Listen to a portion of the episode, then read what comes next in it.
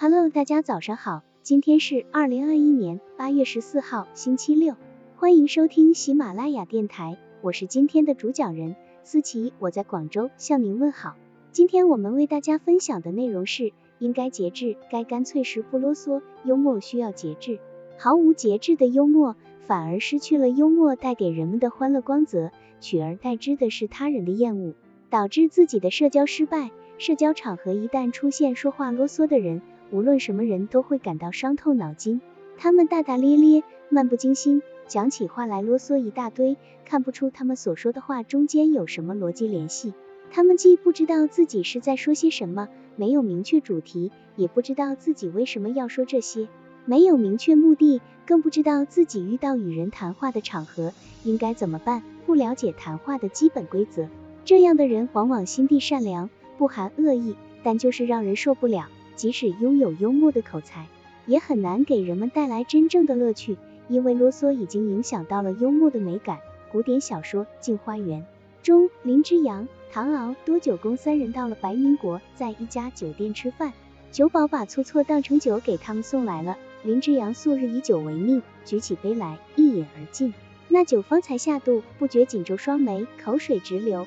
捧着下巴喊道：“酒保，错了，把醋拿来了。”这时，旁边一个驼背的老儒赶忙劝他道：“先生听者，今以酒醋论之，酒价见之，醋价贵之，因何见之？为甚贵之？真所分之，在其味之。酒为淡之，故而见之；醋为厚之，所以贵之。人皆买之，谁不知之？他今错之，必无心之。先生得之，乐何如之？帝既饮之，不该言之，不独言之，而为污之。他若闻之。”岂无与之？苟如与之，价必增之。先生增之，乃自讨之；你自增之，谁来管之？但你饮之，即我饮之，饮即类之，增应同之。向你讨之，必我讨之；你既增之，我安免之。苟一增之，岂非类之？既要类之，你听与之，你不与之，他安肯之？既不肯之，必许我之，我纵辩之，他岂听之？他不听之，势必闹之。讨闹及之，我为跑之。跑之，跑之，看你怎么了之。在幽默交谈时要注意的技巧，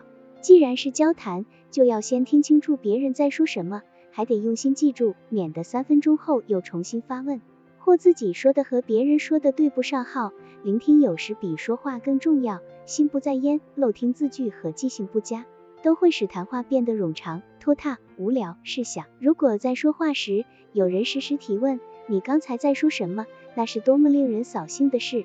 注意观察他人的反应，包括他人的语调是否热情，是否对说的话感兴趣。谈话就像司机驾车过十字路口一样，要时时注意红绿灯。别人表情冷淡，哈欠连连，仍然滔滔不绝往下说，无异于违反了交通规则。如果别人对话题感兴趣，就会做出积极的反应，鼓励说下去；否则就是遇红灯，要赶紧刹车，适可而止。另外，不要把我当成谈话中最大的字，要引导对话者也积极参与进来，这样即使你要说很多话，也不会让人觉得太冗长。在与人交谈时摆正我的位置，是一门大有学问的艺术。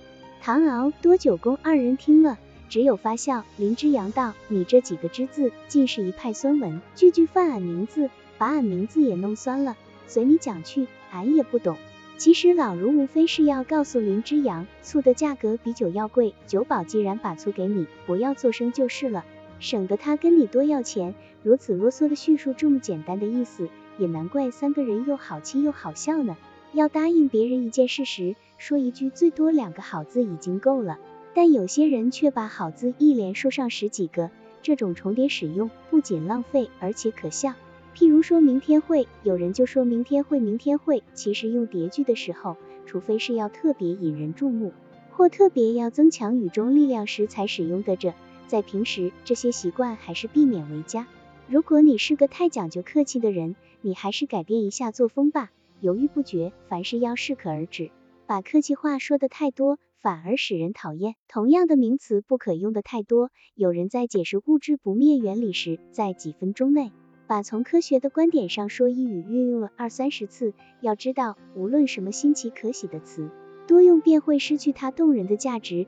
第一个用花来比喻女人的人是聪明的，第二次把它再用的人便是蠢材了。人都喜好新鲜，每说一事要创造一个新名词，把一个名词在同一时期中重复来用是会使人厌倦的。